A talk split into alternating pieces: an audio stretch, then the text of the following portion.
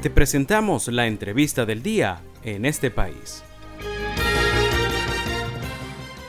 Me da mucho gusto saludar y darle la bienvenida a Joandri Montiel, periodista guayú, es una periodista de la casa de esta red nacional de Radio Fe y Alegría, directora del Instituto Radiofónico Fe y Alegría en Machiques. Te damos la más cordial bienvenida, Joandri. Nos complace mucho poder conversar contigo el día de hoy. Hola, buenas tardes. Un saludo pues, para todo el equipo de este país, desde acá, desde Machiques. Bueno, Machiques ha sido noticia en estos últimos meses, sobre todo pues por la situación que se ha venido pues, registrando con eh, personas pertenecientes grupo de pueblos indígenas chupas de acá. Sí, justamente, justamente sobre eso queríamos hablar contigo, Joandri. ¿Puedes explicarle al público que nos escucha en este momento en el país cuál es el problema de fondo? ¿Qué es lo que ocurre para ese malestar, esas protestas de los indígenas yupas? Claro, se han ido uniendo muchas cosas, pero en su origen, ¿qué es lo que ha desencadenado esta ola de protestas? Eh, bueno, comentarte que el tema indígena yuca es un tema con distintas aristas. Bueno, eh, veíamos en meses eh, todo el cierre de lo que era la carretera eh, Machiques Colón. En un principio, eh, yo creo que, bueno, hasta el año pasado, los indígenas exigían al Estado venezolano, en este caso a través del Ministerio de Pueblos Indígenas, que se hiciera un, una atención dentro de las comunidades en materia de salud, educación, pero sobre todo en vialidad, porque la vialidad no les permitía este eh, de alguna forma ni entrar ni salir de sus comunidades y esto obviamente pues afecta en todos los ámbitos, no podían entrar los médicos ni salir, el tema de sus cosechas se pierde, bueno, en fin, hasta el año pasado. Sin embargo, a principio de este año 2023 pues eh, el tema de la protesta se redireccionó precisamente ellos en busca de ir hasta la ciudad de Caracas a hablar directamente con el gobierno nacional eh, y bueno, también aprovechar, sin mencionar que eh, las comunidades indígenas y pueblos artesanos, quienes se dedican de alguna forma a crear sus artesanías, sus cestas, sus sombreros, sus collares, eh, por muchos años eh, podíamos ver incluso por acá eh, de manera local que ellos salían a vender sus artesanías. Bueno, en una oportunidad en este año 2023, un grupo de indígenas con una gran cantidad de artesanías intentaba llegar hasta la ciudad de Caracas, aprovechar y venderlos, pero también al mismo tiempo llegar hasta las instituciones del gobierno nacional. Y bueno, fue hasta cuando, eh, según lo que ellos han informado, en este caso Sabino Romero, que ayer teníamos la oportunidad de conversar con él, eh, que bueno, el Ministerio de Pueblos Indígenas, para precisamente evitar verlos en las calles, por la ciudad, distintas ciudades del país, eh, les dijo que iba a adquirir y desde, a partir de ese momento pues comenzó la adquisición por parte del Ministerio de Pueblos Indígenas de las artesanías. Obviamente, pues, eso, Joandri, esa, eh, eh hubo eh, en algún momento de este año o en los últimos meses, si hubo efectivamente eh, compras, es decir, el Estado le estuvo comprando las artesanías, se les pagó y luego eso se detuvo o solo fue una promesa que se las iban a comprar y al final no se cumplió. No, sí se han dado, sí se dieron las compras por parte del Ministerio de Pueblos Indígenas, en este caso, una de las cuencas que de alguna forma, eh, eh, digamos que inició con este proceso de venta fue la cuenca Yaza, donde pertenece Sabino Romero Hijo.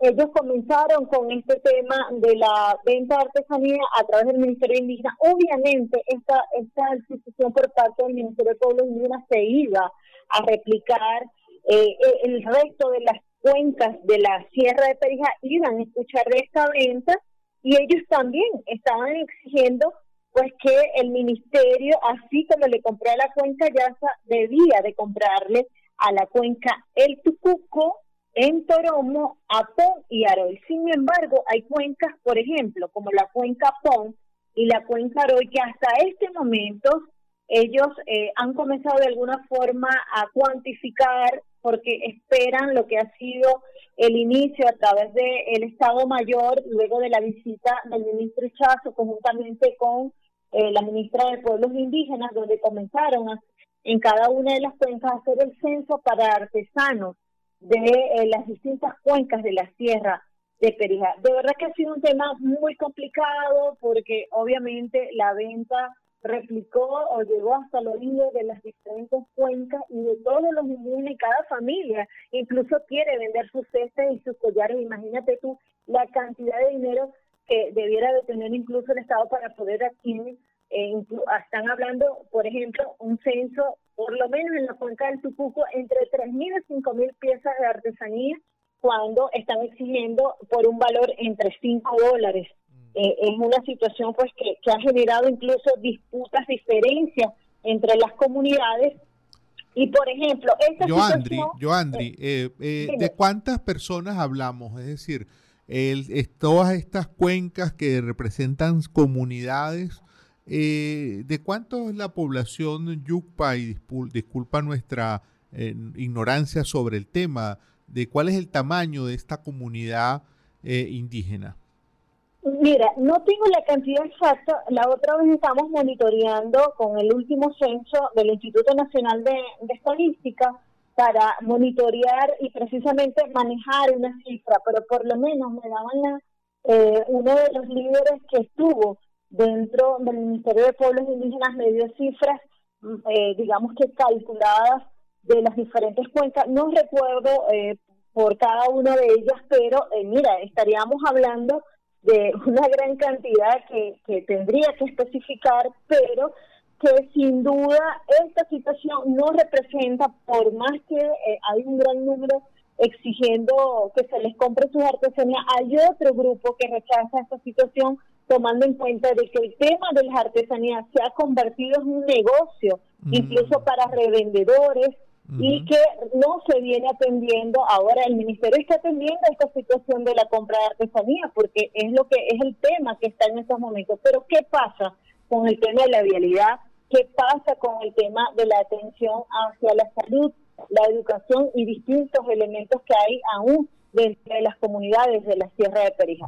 Hay otro tema, Joandri, que fue noticia, eh, era la versión de que los indígenas yucpas habían secuestrado, habían retenido, entendemos que a una viceministra. Esto fue cierto porque luego vimos también desmentidos de negando que eso hubiese ocurrido. Bueno, fíjate, eh, nosotros tuvimos desde el día sábado, eh, nos comenzaba a llegar los mensajes, mi, este, John Andre, la viceministra, de, de personas de acá, no indígenas, quienes aseguraban esto. Yo, eh, pues inmediatamente nos comunicábamos con los caciques de la zona en el Tucuco, donde ocurrió el incidente de la agresión, porque hubo una agresión donde un hombre pues le lanzó unos, unas cestas a la viceministra Mariani Romero y eh, ellos eh, al comunicarse, no pudimos comunicarnos inmediatamente por el tema eléctrico, pero ya en horas de la noche ya conversaba con esto Maikishi, quien es uno de los tres caciques mayores de la cuenca del Tucuco, y él pues eh, no estuvo justamente en el incidente cuando fue lanzado el tema de la cesta para la viceministra, pero eh, desmintió categóricamente que eh, la hubiesen eh, amenazado, incluso secuestrado eh, por parte de ese grupo de la cuenca del Tucuco. Esto se dio precisamente por un audio que ayer se lo preguntábamos al cacique Sabino Romero, hijo de la cuenta Yasa, por un audio que hizo público a través de cadenas de WhatsApp, a través de las redes sociales, donde aseguraba que luego de estar en Maracaibo iba a esperar a la viceministra en la, una de las principales vías cuando viene de regreso de la comunidad del Tucuco para exigirle y para presionarla para que eh, pues defina si realmente o no habrá compra de artesanía. Ante este audio, pues los mismos indígenas del Tucuco se organizaron para poderla sacar por otras vías alternas, en este caso por fincas, por haciendas, para no poder pasar por esa principal vía que comunica eh, a la comunidad del Tucuco con la cuenca Yasta. Eh, creo que el audio, pues, eh, de alguna forma, del cacique Sabino Romero, de alguna forma alertó o les tomó estas medidas preventivas para precisamente incluso evitar cualquier incidente que se pueda registrar entre los mismos indígenas de la cuenca del Tucuco y la cuenca Yasta. El día de ayer ya, también... Joandri, pues, eh, lamentablemente pues tenemos que, que despedir, Joandri. Una última, una última cosa muy puntualmente. El clima que hay es un clima, digamos, de conflictividad. Eh, bueno, de grandes diferencias entre los mismos indígenas. Eh, el tema realmente es muy delicado porque hay pequeños grupos que eh, siguen apostando por la compra de artesanía, otros piden que se atiendan los temas prioritarios y otros rechazan cualquier tipo de esta situación que se ha venido dando. Muchísimas gracias, Joandri. Muchísimas gracias por estos minutos.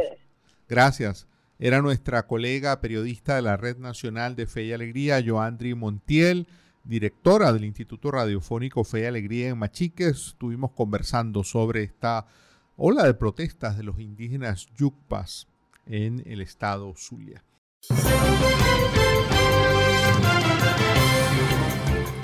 Esto fue la entrevista del día en este país.